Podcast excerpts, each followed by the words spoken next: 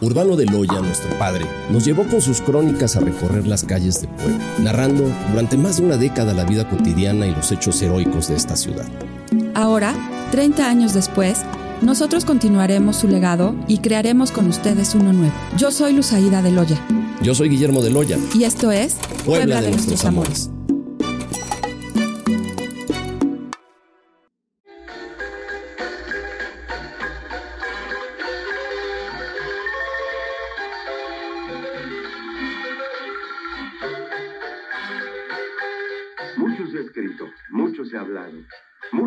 Deformado, mucho se ha inventado, mucho se ha alterado, mucho se ha violentado. Las versiones han corrido libremente. Un arroyo que se ha convertido en torrente, se ha desbordado. Surgen las preguntas. ¿Quién fue? ¿Cómo fue? ¿Cuándo fue? En el Distrito Federal es donde han sometido a la verdad a operaciones de cirugía plástica, desde la más sencilla hasta la más complicada. Han propalado falsedades y las han volcado en periódicos, transmisiones de radio y televisión y reportajes en magazines de 18 a 20 mil pesos. ¿Qué saben nuestros vecinos de nuestras tradiciones? Este es un tema de Puebla con dimensión nacional, pero con vínculos en la verdad y en la crónica poblana. Hay que conocerla.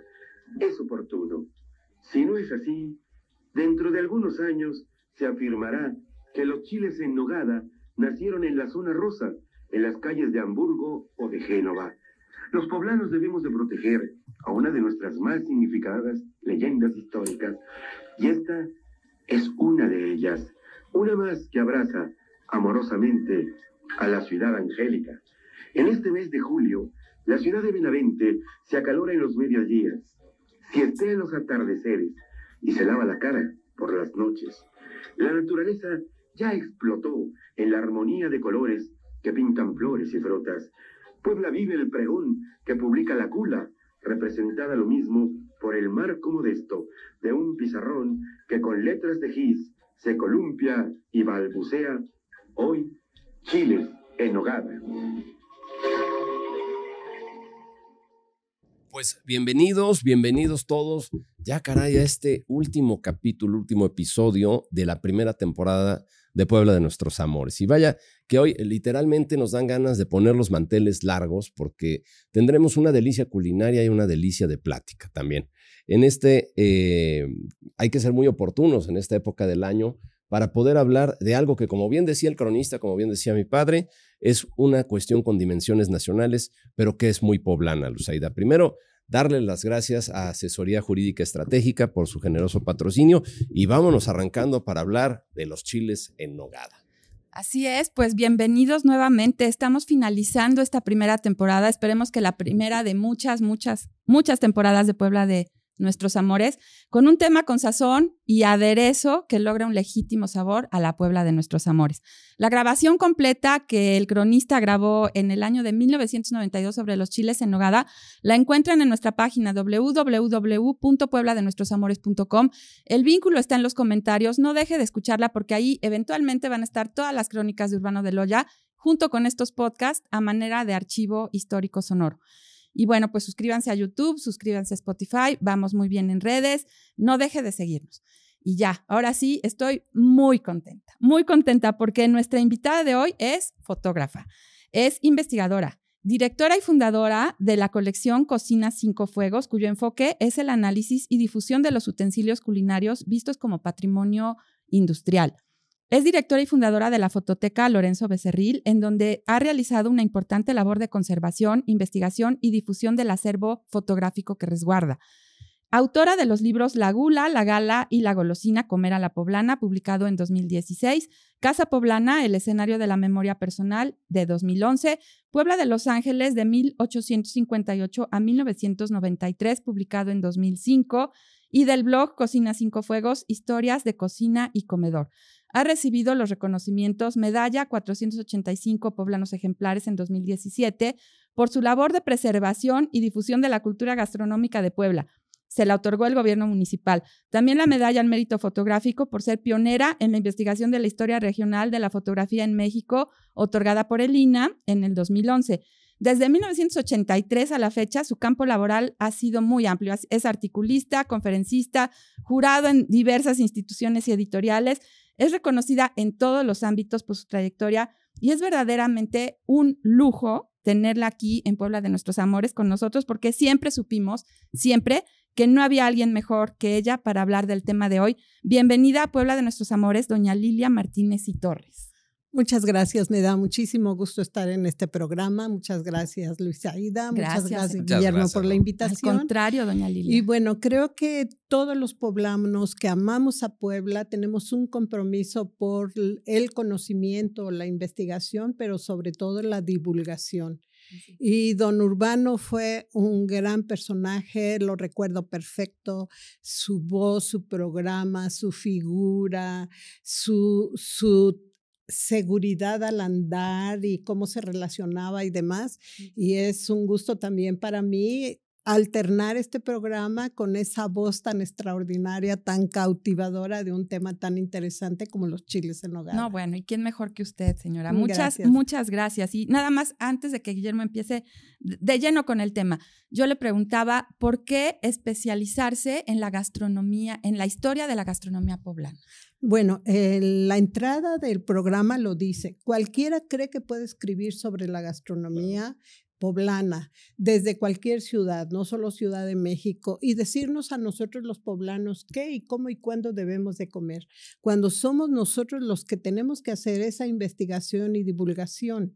Y en este caso para mí fue una gran oportunidad poderme dedicar de tiempo completo ya a la investigación con una colección que ya tenía de cinco fuegos de alrededor de 40 mil utensilios de cocina y comedor, con una gran fototeca en donde los procesos que se pudieron fotografiar eh, referentes a la alimentación existen, una gran colección de libros y recetarios.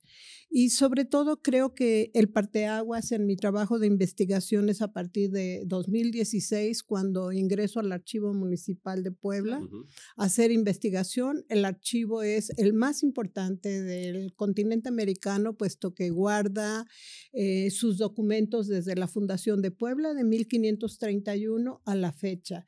Ni siquiera el de la Ciudad de México es tan importante y tan vasto con nosotros, no porque no lo haya sido, sino en una inundación siglo XVIII, se eh, perdió, se perdió mucho de los archivos. Y eso me, me hizo reflexionar acerca de que las fuentes las tenemos. Hay que acudir a ellas. Y de manera, no soy paleógrafa, por supuesto. Yo empecé leyendo documentos siglo XIX, XVIII, y hay un gran paleógrafo en Puebla, Arturo Córdoba, el que él me ha apoyado mucho cuando he necesitado y, y eso me hizo darme cuenta que, que, no tenemos que inventar nada. Que ya todo está escrito, ¿no? Todo está escrito y documentado en, el, en los documentos, llámese actas de cabildo, libros de cuentas, expedientes, ordenanzas de gremios, todo está en el archivo Pero sí tenemos, como usted dice, la obligación de divulgarlo. Sí. Porque de nada nos sirve que esté guardado en un archivo. Yo es lo que creo. No sé qué pienses tú. Totalmente. Digo, además, qué maravilla tener estas cuestiones a la mano y saber cómo utilizarlas, saber cómo acudir a ellas, saber cómo frecuentarlas y traducirlas en conocimiento que pueda ser útil también a la nueva generación. Sí, porque además hay que leer y reflexionar y luego interpretar en un vocabulario comprensible, ¿no? Y traerlo a este contexto. Sí, 2021. Pues yo les dije que no había nadie mejor para el tema de hoy que doña Lilia. Pues yo, Gracias. Yo le invito a que pasemos a la mesa porque como que ya tenemos hambre, la verdad. Y creo que nada se presta más, si bien cierto, a la polémica para dividir esa, esa leyenda, digamos, ese relato eh, fantástico de la realidad histórica. Nada se presta más que este episodio tan poblano como son los chiles en nogada. Y aquí, la primera división que hay que hacer de conocimiento es este es un platillo, digamos, proveniente exclusivamente, es una creación conventual, es una creación que se hizo a las manos de nuestras monjas poblanas, o es una tradición también que se ha ido aderezando dentro de las casas poblanas. Y es lo que llega a lo que conocemos ahora. Bueno, mi teoría, por todo lo que he leído, estudiado, analizado y demás, es que para empezar, los chiles en nogada son un platillo de tres siglos. No es de, no de dos. No de dos. Ni siquiera inventado el, para servírselo a Agustín de Iturbide. Por supuesto que no. Es una evolución continua, constante de las cocinas. Llámese casas de familia, llámese conventos de monjas, llámense figones, porque no se decía restaurantes, eran figones, eran este, casas de huéspedes en donde había si bien no una buena cocina, pero sí había ese constante cambio por todos los viajeros que llegaban a Puebla, que no conocían a alguna familia que los invitara a comer y que tenían la necesidad de comer en la casa de huéspedes o en el Claro. figón. Porque Puebla Entonces, era el paso. Era el paso a Veracruz, eh, Claro. Veracruz, Ciudad de México. Y por consiguiente, eh, no es un, yo diría que los dulces, toda la dulcería, son las monjas Correcto. es eh, hacerles justicia a lo que ellas han hecho por siglos. Pero Chiles en Nogada es eh, una contribución de las familias poblanas, de las casas poblanas, y tampoco nombrarlo a la leyenda de que se los hicieron las monjas a Agustín de Iturbide eh, es justa con toda la historia de la gastronomía de la ciudad, porque entonces estamos eliminando los aportes de todas las personas, los agricultores, eh, que, que se esmeraban en sus productos eh, cosecha a cosecha, eh, el comerciante que trataba de llevar lo mejor del campo y, y de importaciones a las mesas, las cocineras que se esmeraban y demás. Era una tradición oral, de boca en boca las recetas, pero no surgieron en un convento un día 28 de agosto para Agustín de Iturbide. Es una... Las leyendas le dan sustento a, a ciertas tradiciones. Y como leyenda está bien, pero no debemos sustentar los chiles en nogada, nuestra cocina poblana, en una, en una leyenda, como leyenda, como historia novelada, está bien. Claro. Pero hay que ser justos. Es como, como toda la labor que se ha hecho en la radio, eh, decir que solamente una persona la llevó a cabo. No es cierto, es un conjunto de muchas personas al- con un fin común. Pues esa es la gastronomía poblana. Perfecto. Y, y, y qué interesante, porque si bien es cierto que no solo los chiles en nogada ni las chalupas conforman la, la gastronomía, ¿no? también No, es cierto la que... parte más visible. pero- Claro, pero también es importante conocer de, efe- efectivamente cuándo surgen y por qué surgen. Y hablando en, en- para ponernos un poquito en contexto, doña Lilia, vamos a imaginar esta Puebla de 1821, ¿no? Que sí, digo, Puebla siempre fue realista, ¿no? Este, Ujú. pero pues ya no le quedaba de otra y la, y la insurgencia era eminente y la independencia era eminente para adher- a- este, adherirse a esta causa de Iturbide. Eh, aunque la independencia se consuma hasta el 27 de septiembre de ese año, de 1821, la crónica cuenta que Iturbide estuvo en Puebla durante dos eh, del 2 al 5 de agosto, a principios, pasando por Puebla, precisamente arropado por, en Puebla, arropado por el obispo don Antonio Joaquín y Pérez, un personaje de la Puebla que también anduvo en la política, pero era obispo, incluso creo que ahí medió con el, con, después de que se consumara la independencia para que Iturbide quedara, etcétera. Pero bueno, en esos 2 y 5 de agosto de 1821, arropado por su amigo, Iturbide viene a Puebla y pues lo que debía era eh, provocar que Puebla jurara la, a, a la independencia, ¿no? Y entonces había tres eh, eh, lugares muy específicos donde tendría que asistir al cabildo, a la catedral y al Colegio del Espíritu Santo para que en todos esos eh, escenarios, Guillermo, se, Se se a la, la Así es. independencia. y bueno, aquí mi padre pone estas palabras. Jura Puebla a Dios y a los santos evangelios apoyar la independencia de México bajo el plan que otorgan las tres garantías y obedecer a la religión católica, apostólica y romana sin mezcla ni tolerancia de otra alguna, sosteniendo siempre la unión entre los americanos y los europeos. Y bueno, y ahí Puebla se desborda en homenaje a Iturbide, pero yo en ese contexto le preguntaría a doña Lilia, ¿cómo era la vida de estas casas, de estas cocinas poblanas, precisamente en esa época? Bueno, eh, más que hablar de 1821 iniciamos rápidamente con la fundación de Puebla. Claro. 1531. Puebla era una intendencia que iba de mar a mar, de océano a océano, desde el Atlántico al Pacífico, en todo lo que llegaba de mercancías en la flota española o en la nao de China, llegaba primero a Puebla antes que a la Ciudad de México, porque Puebla era el paso obligado. Además, los comerciantes poblanos eran muy listos, hacían los eh, tratos con los comerciantes filipinos antes de que llegaran las mercancías a la, a la ciudad de Puebla y tenían el poder absoluto de escoger lo mejor que venía de ambos mares y ya después lo que ellos determinaban que se debía de ir a la Ciudad de México, al Parián, que era donde básicamente estaba la lonja de comerciantes, en Puebla ya se había escogido. O sea, principalmente se quedaba en Puebla, en lo, Puebla. mejor. Luego, haciendas de los alrededores. Puebla fue el granero del, del virreinato por el trigo de las haciendas, eh, el maíz, era igual eh, vasto sus sembradíos.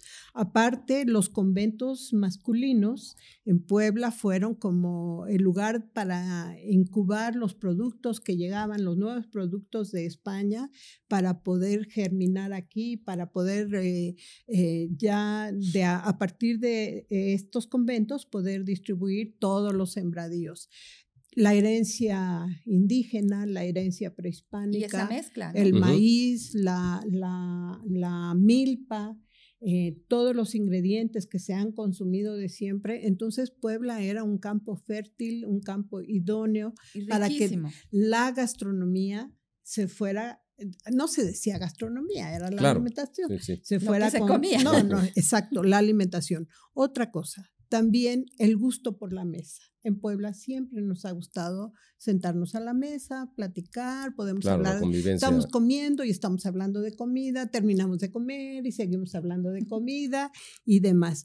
Eh, Puebla fue una ciudad también formada en todos los sentidos, hablamos culturalmente. Eh, los, cuando venían los virreyes de, de España a la Nueva España, eh, venían primero a Puebla y después Ciudad de México. Algunas veces cambiaba su recorrido, pero generalmente llegaban a Puebla. Por aquí. Eran personajes que traían eh, de 20 a 50 y hasta 100 personajes traían sus cocineros, sus confiteros y ya venían con un paladar desarrollado que ante la cantidad de ingredientes que había en Puebla, había un gran desarrollo. ¿Qué pasa en Puebla? Inmediatamente empiezan a abordarse ese tipo de alimentación, ese tipo de técnicas culinarias. Y es muy interesante que en el archivo municipal, más o menos para fin del siglo XVII, nosotros podemos encontrar definidos los oficios culinarios. ¿Qué, era, qué había? Cocinero, cocineras, ayudante de cocinero, confitero, pastelero. Eh, en la cocina estaban también las molenderas, estaban las lavanderas y para lo que nosotros sabemos que es el comedor o la sala, como le llamaban, que había los componedores de mesa y los que ayudaban a servirla y los que cuidaban la plata. Ay. O sea, estamos todo un ejército, toda una formación. De todo una casa como debe de ser, una casa que tener todo eso. Como debe de ser. ¿Y qué quiere? decir? Están las ordenanzas de gremios ya en Puebla desde siglo XVIII, donde un cocinero, un confitero debe de llevar ciertas reglas para poder ofrecer sus productos. Eh, hay cofradías donde ya se están juntando los gremios, donde ya se está protegiendo ciertas cosas. Claro, con todo eso ya tenemos antecedentes de qué se comía. Venía todo tipo de vinos, todo tipo de quesos, todo tipo de carnes, más lo que en Puebla se hacía. Por algo en Puebla eh, el, uso de la carne de cerdo fue muy temprana porque eran animales que se podían tener en los corrales, en el fondo de las casas. Eh, había gallineros, había... Puebla era autosuficiente y entonces se daban el lujo de poder armar su alimentación, tres tiempos, desayuno, un almuerzo, comida Incluso en- experimentar un poco. experimentar y, y trabajar. Entonces, todo ese era un laboratorio constante entre los nuevos productos que, que, eh, seguían entrando, entre lo que ya se estaba cultivando, los injertos que ya se estaban haciendo, la aclimatación de nuevos productos, lo que llegaba en la NAO de China, lo que llegaba en la flota española. Imagínense, nosotros podemos encontrar un menú desde siglo XVII con una serie de eh, eh, combinación de elementos que no das crédito. Pero usted lo ha dicho muy bien. A ver, yo creo que hay de- toda una eh, eh, confluencia de circunstancias en las cuales se pone a la mano, digamos, de, de esta, de este gran ejército que participa en la creación de un plato, de un menú, eh, ciertas cuestiones que nos da la región. Nos Sí. da el maíz, nos da la nuez, etc. Y esto se mete en un proceso evolutivo que se va aderezando a lo largo de los años. Se va enriqueciendo, se va este, popularizando, pero he ahí el, el llegar hasta este momento que es plenamente identificado por muchos dentro de, una, dentro de la leyenda, pero que pues, se llega el momento en el que Iturbide está en Puebla y se le identifica, digamos, como la gran cúpula donde Puebla ofrece los chiles en nogada y que esto fue una creación, digamos, exprofeso para, para el, el dragón Iturbide, ¿no? En este, en este caso, ¿cómo es que un platillo dentro de este contexto que usted habló tan, tan vastamente, cómo se puede popularizar algo que era tan complejo y tan elaborado? ¿Cómo se puede hacer que, que toda una sociedad poblana lo adopte y diga, a ver, este platillo es de todas las mesas? ¿Cómo podríamos llegar a eso? Porque a fin de cuentas, si se mantenía dentro de las tradiciones de una casa, pues a las puertas cerradas difícilmente quizás se podría llevar al conocimiento pleno de los demás. ¿Y por qué llegar a ese momento de 1821? Claro, y más sabiendo, ahora que usted nos lo cuenta, que no tiene dos siglos, tiene tres. Claro. ¿No? ¿Y por, por qué aterriza, digamos? ¿O por qué en, la- en el, en el conocimiento popular o en el argot popular aterriza con Iturbide? Bueno, para empezar, no sabemos el origen de la leyenda. ¿Quién la inventó? Espero que ¿Quién- no haya sido mi No, papá. No, no, no, no, no, no, no, no. ¿Quién la inventó? No lo sabemos. Ya lo he oído de muchísimos frentes. No lo sabemos. Y sí sabemos por toda la documentación que hay en el archivo municipal que Agustín de Iturbide no vino el 28 de, de agosto eh, y que sí vino en estos días del 2 al Del 5, 2 al 5. pero en el archivo municipal está lo que se le ofrece Una, un- una alimentación que derivó de lo que eran los banquetes a los virreyes a algo más sencillo que después le van a llamar refresco, que va a tener una reducción de, de platillos, una reducción de bebidas y demás, y está todas las listas de lo que se, les, o- o se, se solicitó de ingredientes. Y tú analizas esta lista y no hay No tiene nada, que ver. No da para chiles en ni siendo muy creativo y muy inventivo, que dijeran, ah, de aquí salieron los chiles en nogada. Claro. Entonces, no se le dieron, e- el, el archivo municipal resguarda toda la información. Si algo pasaba en Puebla, ahí estaba. Y en el archivo no hay absolutamente nada. ¿De dónde salió la leyenda? Pues alguien la inventó. Y la inventó ya en siglo XX. No es una crónica que se Que- que date del de ese tiempo. 19 que digan se fue, esto se hizo y demás. No, esta es una leyenda siglo XX, no es siglo XIX. Entonces a alguien convenientemente pensó que, y además es una leyenda que ha ido cambiando. Eh, por ejemplo, el primero que la hace más o menos es a Artemio del Valle Arispe. Y nosotros decimos, bueno, hay que leer con precaución lo que él escribe. Pero antes de él, otro eh, Por ahí Nico Villa también, tiene unas líneas dedicadas también a esto, lo Sí. recuerdo, sí. Sí, pero es posterior. Entonces, en el 19 no encuentras una sola historia de la leyenda, ni una versión, ni absolutamente nada del chile en nogada. Y si tú ves los documentos, pues tampoco hay lo necesario para hacerlo. Y ese invento de que dijeron las monjas con los colores de la bandera trigarante, tampoco. Bueno, resulta, digamos, romántico y conveniente. Pues ¿no? a lo mejor Sí. tiene que ver Conveniente. Claro, conveniente, porque Ujú. finalmente Iturbide, y lo comentábamos hace un rato fuera del aire, pues tenía más o menos un proyecto, pero no lo sabía cómo aterrizar bien, y traía ya una bandera del ejército trigarante con esos tres colores, y a lo mejor es un buen ejercicio decir, pues los chiles tienen esos tres colores, Pero- se los han de haber ofrecido a él. No. No, los dicen las historias del siglo XX. no el siglo XIX. Ahora, ¿qué pasa con el chile en nogada? Realmente, ¿qué sucede? Bueno, desde 1780 ya hay un recetario que habla de la nogada. Pe- 1780. 1780. ok. Pero entendamos, la nogada podía ser de nuez, de nuez de Castilla, de nuez pecana, de almendras y hasta de piñón, porque nogada se le llamaba a todo, toda la salsa que bañaba ciertos alimentos. No era nada más nuez. No. El infierno no, de los no, alérgicos. ahí, no, creo. no, no. Sí. Y los rellenos. El chile relleno podía ser de todo, con sardina, con verdura, Eh. Sí. con carne, con picadillo. Y luego, eh, ¿en qué momento se junta la nogada, no es de Castilla, Ajá. y El chile relleno. el chile relleno con el picadillo como lo conocemos hoy? Ajá. Principio siglo XX.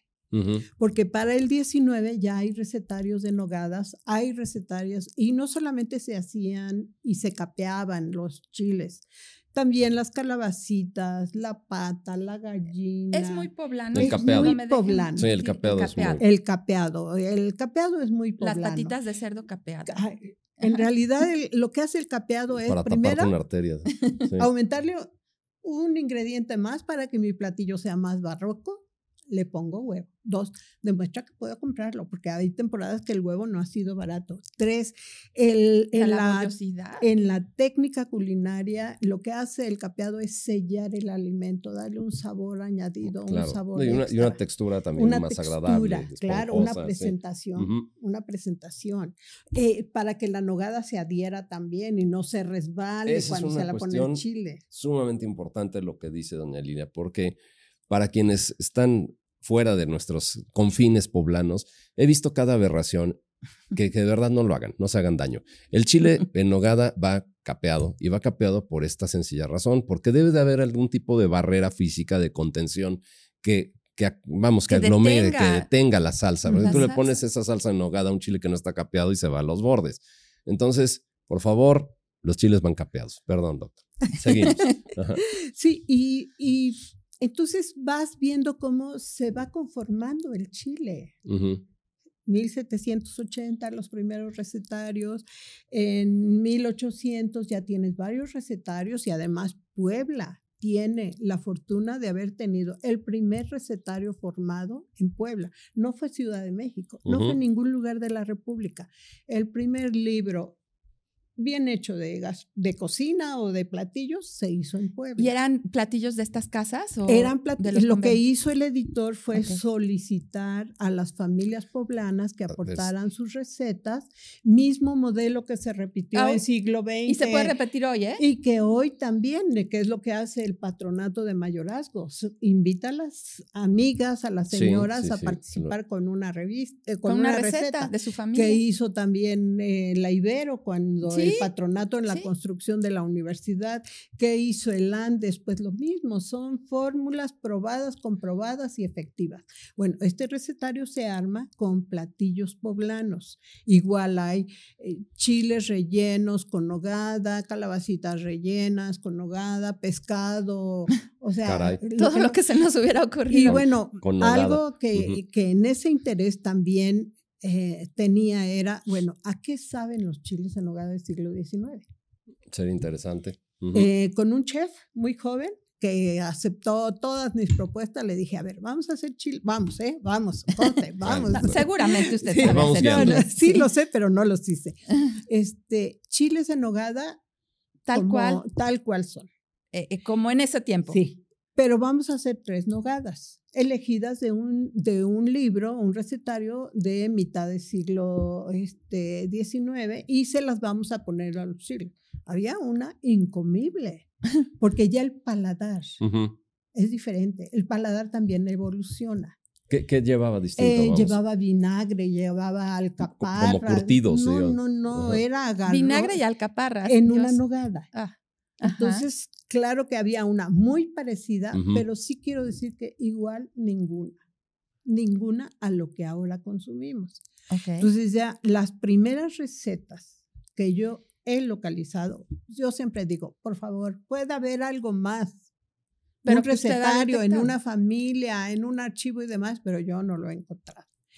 es eh, en los recetarios manuscritos de las casas de familia. Sí. Que a- apuntaban las cocineras, a lo mejor, o la señora de la o la casa. señora de la casa. Entonces, no hay un libro publicado anterior a los recetarios manuscritos poblanos con una receta del chile en nogada. Ahí nuevamente vamos a mi teoría. Los chiles en nogada son de las casas de familia. de las casas de familia. Y es, es muy interesante porque, pues, a fin de cuentas, eh, para los poblanos es sencillo el atribuirle, digamos, toda esta tradición culinaria que se llevaba a cabo en los conventos. Se llevaba- porque, pues, también el mole es un platillo identificado. Y los con dulces, sí. Y los dulces también, la tradición sí. dulcera. Pero por ahí también, digo, yo, siguiendo esta, esta línea de la leyenda, mi padre decía que pues precisamente fue ahí en ese, en, en ese 1821 cuando Iturbide estuvo en Puebla y que estuvo en la casa del obispo. Su que se amigo. los- su amigo. Que se los ofrecieron, a fin de cuentas, y que ya se hace todo un... ¿Por qué no mejor escuchamos lo que dice mi Ajá, padre? y seguimos Y comentando seguimos de esto. ¿Le comentando. parece? Me parece bien.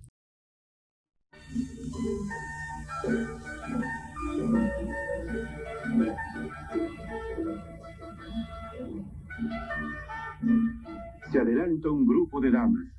Jauregui, Pérez de Salazar, Ábalos, Olaguibeles, Furlons, Aros, Medinas, Romeros, Obandos, Tamariz, Fernández, Manquinos, se inclinan cortésmente ante Iturbide.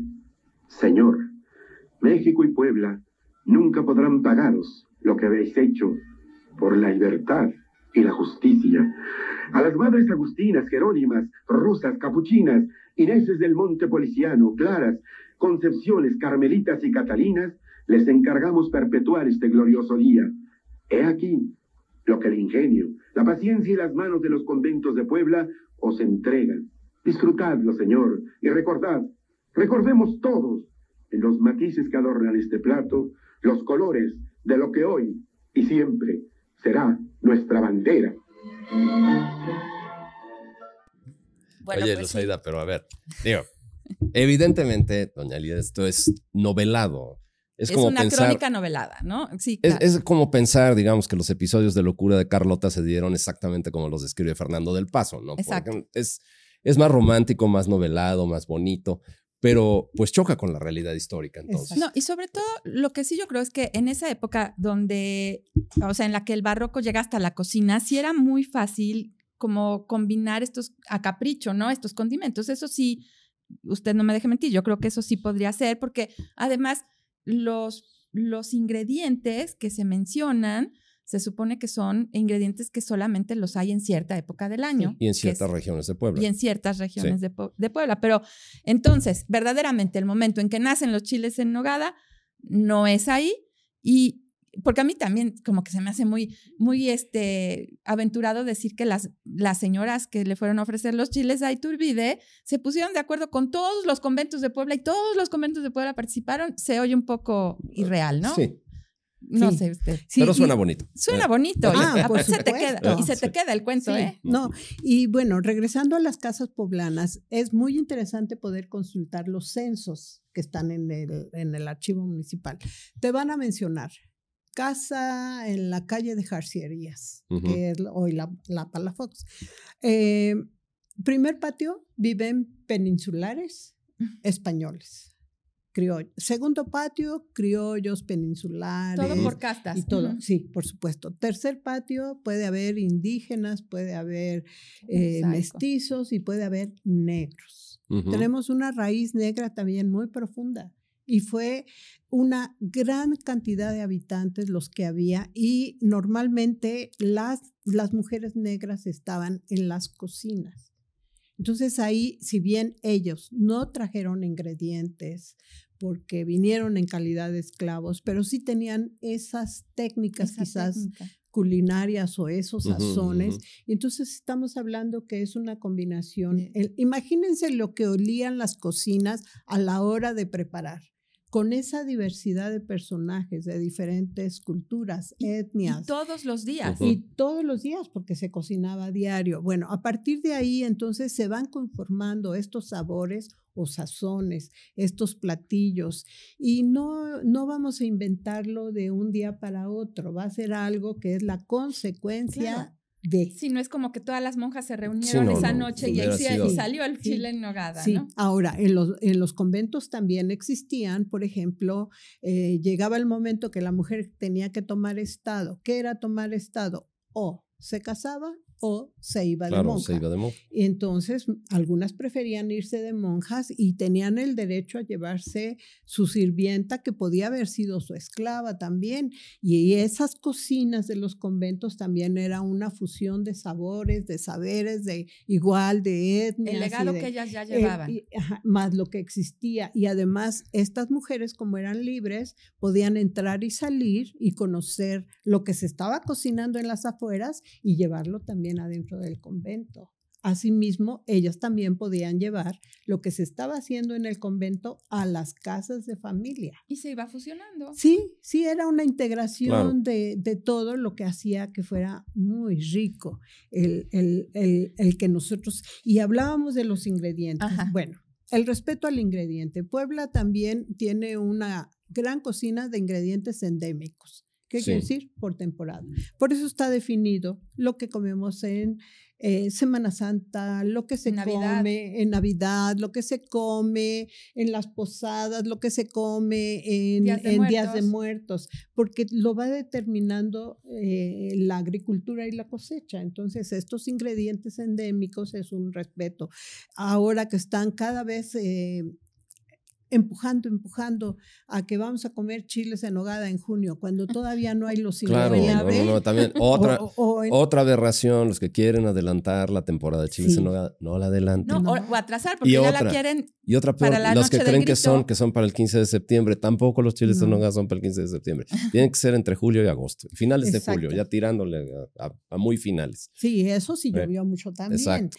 Todo agosto y si acaso los primeros días de septiembre porque entonces vamos a tener los ingredientes de, la zona de los volcanes, que son Calpan, Huejotzingo, de la zona de, de San Martín, eh, de la zona de Tehuacán.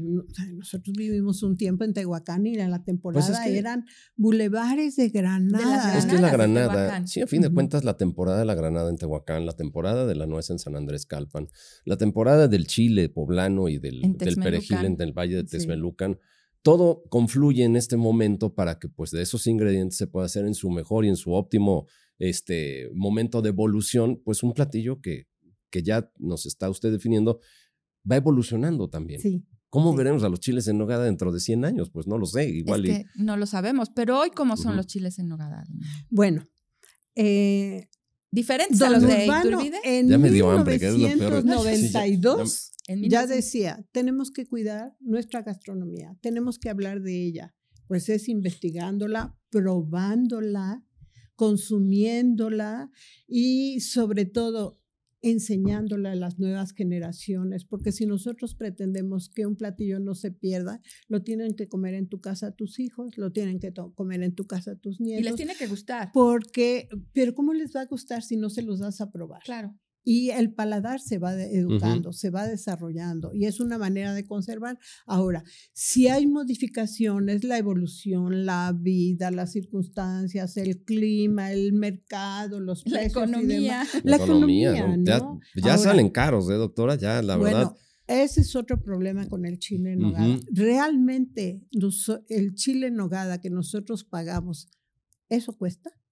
No, bueno, a ver, si nos vamos a un restaurante de lujo arriba de los 600, 700 pesos, digo, ya, es, un, ya es un poco una exageración. Claro. Pero la manufactura como tal, la hechura de un chile en nogada, ya comprar la nuecita aparte, la, y la granada y el chile, ya te sale bueno, ahí eh, estamos hablando tiempo hombre o tiempo trabajo, pero finalmente si haces cuentas no es lo que se está pagando por un chile en nogada, sino ahí pagas todo el marketing, la difusión, la el querer Te los ponen muy bonitos con tu banderita de certificación, o, les pones numerados. Numerados, bueno, esas cosas no tienen que ver con la gastronomía poblana, son... Ni de las cocinas. Ni de las cocinas. También otro tema, cuando hubo una temporada que se decía que el restaurante era el que había educado el paladar de los poblanos a los chiles de nogada, dije, a ver, a ver, a ver. bueno, el Sol de Puebla tiene nuestras abuelas? hemerografía completa. Desde 1944 tú puedes consultar los libros, eso sí, tomos de este tamaño que Encuadernados, pesan, ¿no? Ajá. encuadernados que pesan casi 10 kilos y me empecé desde 1944. ¿Cuándo creen que aparece el chile en nogada en el restaurante? Ya como tal, como platillo Ajá, dentro de la carta. Ajá, dentro de una carta. Digo, si está hablando que, que hurgó desde el 1940, no sé, alrededor de los 60, 70. Con el centenario de la batalla del 5 de mayo. imagínense. Alguien 60. volteó a ver y dijo, ah, bueno, pues vamos a 62. hacer chiles en nogada, que hacen las familias y lo vamos a meter al restaurante. Y lo encontramos en tres restaurantes. Y después hay un periodo todavía más o menos 63 hasta más o menos 68, vuelve a aparecer. A partir de los 80 ya es continuo. Ahora, por Dios santo, todo el mundo cree que comemos chiles en nogada, tacos árabes y semitas Y chalupas. y Chalupas. chalupas. Un amigo de México, que es un gourmet, me decía, es que ustedes ya no comen tortas compuestas, comen semitas. No, discúlpame. No, y ahí- Eso es lo que dice la publicidad. y vamos a tener en, el, en, el, eh, este, en la temporada 2 un programa de las torterías Un de programa Puebla. de las tortillas. Las tortas compuestas, es la creatividad, el ingenio y todo lo demás, porque eso también es poblano. Ese pan solo sabe igual en Puebla. Ese, Claro. ese pan de agua de los hornos La del torta de centro agua. Claro, solamente claro. sabe así. Entonces estamos hablando de que no es el restaurante el que impulsa el consumo de... Al turismo sí, pero, Pero a las familias A- a- poblanas... aquí no. dio con una clave muy importante. A ver, viene un aniversario del 5 de mayo de 1862, entonces se nos ocurre que un platillo, digamos, puede ser lo suficientemente vistoso y elegante como para conmemorarlo y ponerlo en nuestras cartas. Y de, ahí, es. y de ahí nace, digamos, el chile, el, el chile en nogada medianamente. Es como y la decir, leyenda. es como decir también, claro, en restaurante, pero pues que ya es, digamos, de consumo público, ¿no? Ya de- abierto. Y es quizá el equivalente, se me hace como decir que la China poblana nosotros pensemos que vestía arlequinescamente como, Con sus como después con lentejuelas. sus lentejuelas y su falda de, de castor. eh, la hizo popular, digamos, Ana Pavlova cuando salió Ajá. bailando ya en una época totalmente distinta. Esta evolución continua de un platillo finalmente también nos define como poblanos. O sea, no es que esté bien, yo a mi parecer, no es que esté bien o que esté mal el que sea de una u otra manera. Ha sido un proceso evolutivo muy rico que también ha ido a la par de Sí. nuestra historia. Guillermo, no sé Sí. si te acuerdas que mi mamá hacía chiles en nogada y la ayudaba a mi Mi abuela. mamá y la mi adoro, la amo y la, la quiero muchísimo, pero como que la cocina luego no se le da. Bueno, No pero se le lo daba. intentaba. Eh. Entonces ponía, cierto, a remojar, ponía a remojar las Eh. nueces. Ajá. Para- bueno, primero las, pela- las abrían y luego las ponían a remojar. Y Nos las ponían comíamos. un chorro de tinitas en el comedor con nueces remojadas. Llegábamos, Guillermo y yo. ¿Cómo ya se comieron las nueces? Todas ya estaban peladas y Mm. ahí iban a volver a pelar. Todo eso sí te va definiendo un poco, ¿no? Son los rituales de la cocina, Claro. las memorias de la cocina. Claro. Y, y finalmente tú cuando pruebas algo dices, así lo hacía mi mamá, mi abuela. Así lo hacía mi Tú abuela. llegas a tu casa y sabes que están cocinando por el olor. Sí, claro. Y tú vas a otro lado y dices, ah, esto me recuerda a lo que hacía mi tía. Sí. Entonces, esa es una cocina de identidad, porque tú tienes la identidad de lo que son los ingredientes a lo que saben, de las técnicas culinarias, cómo te presentan un platillo, de los colores con que va a ir acompañado todo ese platillo. Y no solo eso, es la ritualidad de sentarte a la mesa Claro. con la familia, con los amigos. Haber pelado las la nueces. temporada. Claro, y son los rituales no solamente de la cocina, sino también del comedor. Por ejemplo, mi mamá hacía chiles en hogada y nada más hacía como 60. Levantaba Nada el más. huevo Nada más, con dos tenedores. No, qué bárbaro. Con dos tenedores y luego de y la cocina. con un brazo como... Sí, sí, de Sí. verdad. Y luego de la Es la técnica. de la cocina salían platoncitos con chiles en nogada para las consuegras, para las cuñadas, para las vecinas. Esos mismos platones regresaban a la casa en diferentes temporadas, ya sea con dulcería poblana, ya sea con pan poblano, ya Se los con- regresaban, Sí, claro. y ese intercambio de, de saberes Claro. y de sabores, porque igual en, había una casa que no hacían chiles en nogada, pero hacían una dulcería espectacular Pero- o una este, panadería espectacular. Bueno, ese intercambio de saberes y sabores. Y yo creo que como seguramente en muchas otras ciudades, muchos otros estados, Esos son los pequeños pegamentos, los pequeños engrudos que nos van de alguna manera amalgamando como una sociedad, como una sociedad unida y que creo que en los tiempos presentes, ahora que pues vamos a rumbo, Lusaida, a los 500 años de esta ciudad, qué importante es el, el mantener vivo ese, ese tipo de convivencia, ese tipo de plática, ese tipo de sentarse alrededor de una mesa con una justificación. Y creo que no hay mejor justificación histórica que, comer unos chiles en nogada. Digo, ya dentro de la comida y de muchas cosas, los chiles en nogada son los reyes. Pero la gastronomía poblana, y, lo veníamos platicando, no son las chalupas, el mole, las semitas y los tacos árabes, es mucho más, ¿no? Entonces, en esta Puebla que está muy cercana a cumplir 500 años, ¿cómo rendir homenaje a esta gastronomía poblana que es tan vasta y que está viva y que evoluciona cada día. Y debe haber una agenda para hacerle honor, ¿eh? ahora en los 500 años. De eso veníamos hablando, doña Lilia y yo. ¿Cuál es, ¿Cuál es el verdadero patrimonio gastronómico de Puebla y cómo se debe de cuidar? Bueno, primero que nada el ingrediente, porque si no tienes buen ingrediente, no, no sale igual, no es, no es lo mismo. Después, el respeto a las técnicas culinarias. No, no vamos a inventar nada, ya está hace siglos, ya, ya. El capeado es el capeado. Y, luego. el eh, picadillo es el picadillo. El respeto por la temporada, o sea, los platillos endémicos por algo son endémicos, no forzar. Y después el estudio, la investigación y la transmisión de estas cocinas a las nuevas generaciones. Se nos está olvidando el huitlacoche también, pues es muy mm, poblano y el huitlacoche también es totalmente endémico. Carne de puerco con huitlacoche, buenísimo. Sí. Las quesadillas, bueno, ya nada más ahí. Sí, pero no todo el tiempo del año está bueno. no, pues no, porque no, todo el tiempo del año llueve y el huitlacoche es un hongo. Es, eso quiere decir que haciendo pues un catálogo de productos, eh, lo han hecho, han hecho intentos y demás, pero en realidad si tú dices, ah, bueno, voy a ir a tal librería ahorita porque quiero un catálogo de productos endémicos de Puebla, no lo hay. No lo hay. Un catálogo de la cocina poblana, que no me hable solamente de semitas, chalupas, tacos árabes. Y mole. Y mole. No lo hay. Entonces, ¿quiénes son los responsables o vamos a ser los responsables si eso, si eso llega a pasar, que se olvide lo que era la cocina poblana. Nosotros, claro. porque no estamos haciendo nada por preservarlo. Nada por preservarlo. Y si yo te digo ahorita, a ver, dime, ¿cuántos platillos tú recuerdas que en tu casa se hicieran con carne de puerco? Que fue uh. un una comida que conocimos ¿eh? cuatro.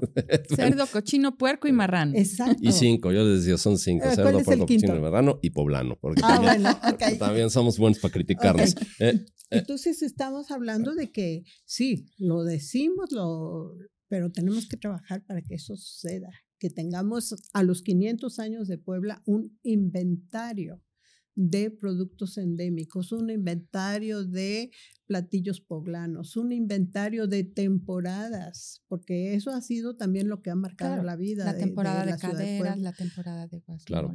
Y no hablemos del mole de caderas, era una comida de pobres este, los, eh, las haciendas donde había la matanza, se contrataba a los indígenas de los pueblos cercanos, ellos eran los que iban a hacer, eh, hay una serie de oficios también en ese ritual, pero se les pagaba con las sobras, que eran las sobras, los huesos, y las el espinazo. Claro, ellos llegaban a su casa y hacían un caldito, un, caldo un un todo, y esos olores y sabores empezaron a salir de las cocinas de los pobres hacia las fondas y después a las casas de los ricos. Entonces ahora tú vas a un restaurante y un caldo, un de mole de cadera, te puede costar 800 pesos y dices, por Dios santo, era una comida de pobres. O ¿En las qué momento? Las mismas chalupas, ¿no? Que, que, se hicieron, bueno, cuenta también otra leyenda ahí en, la sombra de los árboles de San Francisco para los obreros de las fábricas. Pero sí, pues cerca de los lavaderos. Es una tortilla con manteca. Y un poquito de salsa y tres cebritas. Pero mi teoría es que las chalupas son producto del sitio del 5 de mayo de 1800. estaría bueno hablar, estaría bueno hablar. Yo le dije que iba a tener eh. que regresar. Sí, es increíble porque además ya se nos fue los, los minutos del programa, pero este, ha sido verdaderamente ilustrativo. Yo creo que vamos llegando a algunas conclusiones, don Edil. A ver, los chiles en nogada, sin duda, son un proyecto de evolución histórica que hemos ido aderezando a lo largo de los años los poblanos, pero no se les sirvieron a Iturbide. No. Lo contradice la realidad histórica. Ok, imposibilidad. O sea, lo fusilaron sin haber probado los chiles en nogada. Pobre de él, se lo, se lo perdió, digo, caray. No, igual ¿eh? y probó chiles rellenos. Claro, o igual y le dieron nogada de postre. plato o algo Eh, así. Y Claro. finalmente, a ver, una última pregunta de la que yo tengo duda. ¿De dónde también se saca este maridaje ideal que se tiene con el postre por excelencia para los chiles en Ay, nogada, del que es el mollete. Que es A de una fiesta de Santa Clara, en No, pero realidad, en aparte honor te comes Santa las dos y puede ser que no te haga digestión No, en puede tres ser o que- cuatro semanas. No, que no a te ver, el estamos pantalón. hablando Ajá. que el mollete no tiene ni 20 años siendo el complemento como postre de los chiles en nogada. De verdad. Yo No. pensé que era así como No, no, milenario. no, no, no. Revísalo, pregúntale a tus tías, pregúntale a las abuelas, revisa libros de... 20 de- años. de- y no tiene ni 20 años en las mesas poblanas. De repente alguien dijo de un comercio. Pues sí, Memo, porque tú te Pues, acuerdas de un yo- mollet- los molletes en, la- en, las, en las tiendas de Santa Clara. Yo no me acuerdo de No. ellos. No, No, en realidad no. Y sin embargo, es un postre de, de gran tradición también. digo. Claro. O sea, no, no es alguna invención moderna, sino que el postre ya existía, pero se emparejó, digamos, se maridó con los chiles en Pero nogada. ¿hace cuánto tiempo? Ni 20 años. Pues yo creo que tienes razón, porque, a ver, yo me acuerdo, y tenemos más de 20 años, en Desafortunadamente. desafortunadamente, pero en mi casa, cuando eran los chiles en nogada con mi papá, sí, No, hab- no. o sea, no me acuerdo del No, mollete. sí. No, no. ¿O sí? No, sé, no, me- no, Me y- acuerdo de los dulces. Y de, de verdad, Sí. A lo mejor maridaje pregúntenles con algún vino, familia. el vino rosado. No, bueno, ya, ya empezamos con los esnovismos. No, ahora, pero, pero ahora también los- es todo es que Lucía es muy exquisita. No, no, que voy a ¿Eh? ser exquisita, yo ni, yo ni tomo, pero lo que sí es que ahora es toda una mercadotecnia alrededor de, de sentarte a, a tomar un platillo, a comer Exacto. un platillo. ¿no? Pero Yo ¿quién lo ha permitido? Pues sí, nosotros. Porque ya en qué casa haces chiles en nogada, muy pocas casas, mejor te los vas a comer en un restaurante. A mí me encanta hacerlo, la verdad es que sí, sí. Es todo un ritual y disfrutas más, yo creo que el ritual, la preparación, acabas con todos los dedos es- escoreados, quemados y demás, pero Pintados de las nueces, ¿no?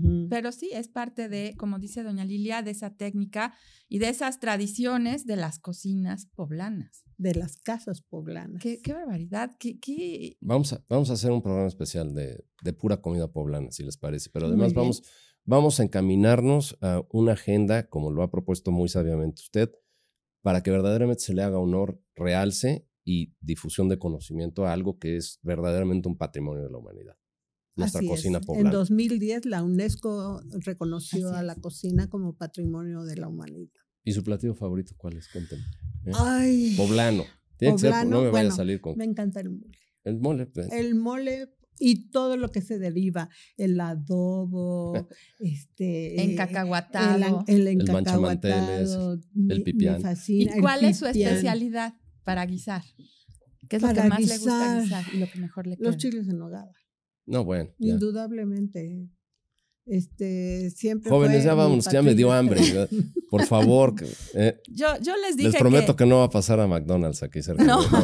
Vamos a comer algo más en forma. yo les dije que no había nadie para hablar de este tema que no fuera doña Lilia Martínez. Gracias, muchas gracias. Ha sido de verdad increíble. Yo me imaginaba a Iturbide ahí con su charolita de chiles, porque aparte la Sí. describe mi papá hasta con su servilletita de, de este bordada encima. Bueno, mi papá ¿no? les ponía diálogos que, pues, a ver, ¿de dónde los va a sacar, no? Señor Iturbide. Eso, es- no.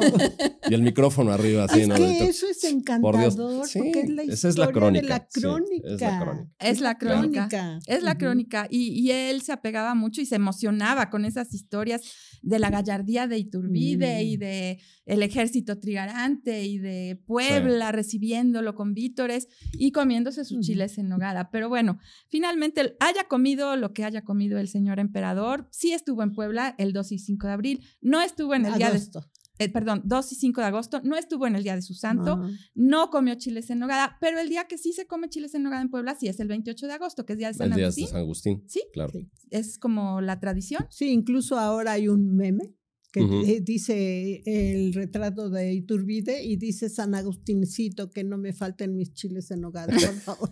Pues a ver si me lo regalan para ponerlo Sí. en mi coche también. Ok, yo, yo se Eh. los comparto.